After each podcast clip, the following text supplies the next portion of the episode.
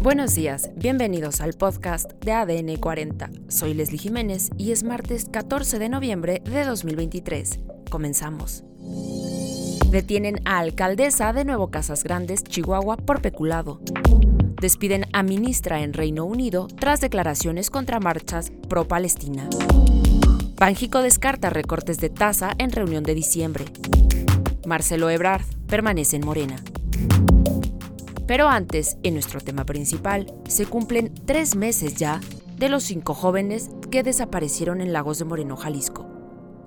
Escuchemos la nota de nuestro compañero Fernando Roldán, reportero de Fuerza Informativa Azteca. Se cumplieron tres meses sin Roberto, Diego, Uriel, Jaime y Dante, cinco jóvenes que desaparecieron el pasado 11 de agosto en Lagos de Moreno.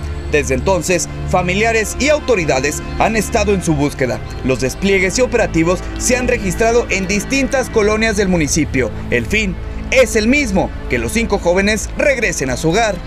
Entre las investigaciones se llevó a cabo el hallazgo de crematorios clandestinos. Los restos calcinados que se localizaron fueron entregados a peritos forenses, existiendo un alto grado de probabilidad de que pertenezcan a los cinco amigos.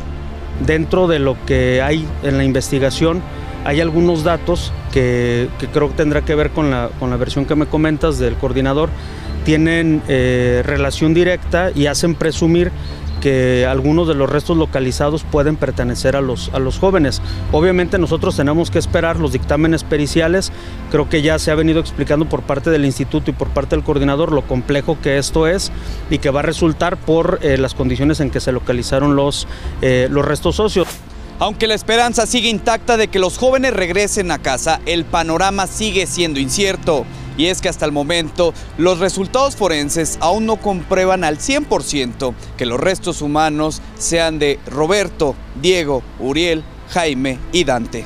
Por otro lado, los operativos para localizarlos continúan y gracias a ellos se logró la detención de cinco personas, cuatro de ellas por estar presuntamente relacionadas a los crematorios clandestinos y por el delito de desaparición cometida por particulares y uno más como presunto integrante de un grupo delictivo. Además, Cintia Marina Ceballos Delgado, alcaldesa de Nuevo Casas Grandes, Chihuahua, fue detenida la tarde de este domingo por presunto peculado. La orden de aprehensión fue ejecutada en la calle Juan Mata Ortiz, en la colonia Centro de Nuevo Casas Grandes, según informó la Secretaría de Seguridad y Protección Ciudadana. La alcaldesa es señalada por presunta malversión y desvío de fondos en presunta colaboración de su exsecretaria del ayuntamiento, Silvia Ivonne Hernández Parra. Suela Briberman, ministra del Interior en el Reino Unido, fue despedida tras criticar las marchas por la paz en Palestina. Rishi Sunak ya nombró sustituto. La ahora ex ministra compartió en su cuenta de X que los manifestantes del odio deben entender que los británicos decentes han tenido suficiente de estas muestras de violencia, intimidación y extremismo. Debido al despido de la ministra, James Cleverly, quien se desempeñaba como ministro de Asuntos Exteriores, pasó al Ministerio del Interior, mientras que David Cameron, ex primer ministro británico, quien renunció en 2016, se hará cargo del ministro de Asuntos Exteriores. Además, la gobernadora del Banco de México, Victoria Rodríguez, descartó rebajas a las tasas de referencia en lo que resta del año, pero abrió la puerta a que el Banco Central empiece a discutir posibles recortes en próximas reuniones, aunque aseguró estos serían graduales. La próxima reunión de la Junta de Gobierno y la última del 2023 será el 14 de diciembre. En más información, el ex titular de la Secretaría de Relaciones Exteriores, Marcelo Ebrard, anunció que permanecerá en Movimiento de Regeneración Nacional. Esto después de que el partido reconociera las irregularidades denunciadas por el ex aspirante a la candidatura presidencial durante el proceso de selección del coordinador nacional de los comités de defensa de la Cuarta Transformación.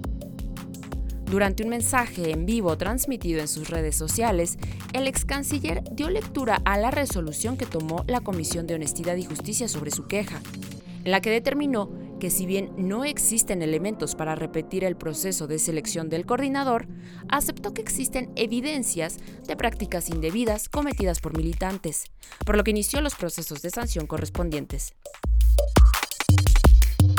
Y en los espectáculos, Hassan Emilio Caban de Laija, mejor conocido como Peso Pluma, fue nominado en la prestigiosa categoría de Mejor Música Mexicana de los Grammy 2024, compitiendo al lado de otros referentes musicales como Lila Downs, Ana Bárbara, Flor de Toloache y Lupita Infante.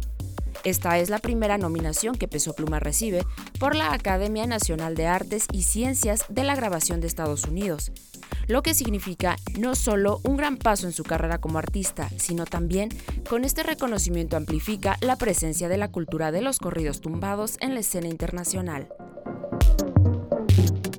Además, se confirmó la presencia en el Vive Latino 2024 de bandas como The Scorpions, Cartel de Santa, Hombres G, Junior H, Velanova, Los Babasónicos, Las Ultrasónicas, Jorge Drexler, Maná, Paramore y Fito Páez. Esto fue todo por hoy en el podcast de ADN 40. Soy Leslie Jiménez y recuerda seguir a ADN 40 en Spotify, Apple o tu plataforma de audio favorita.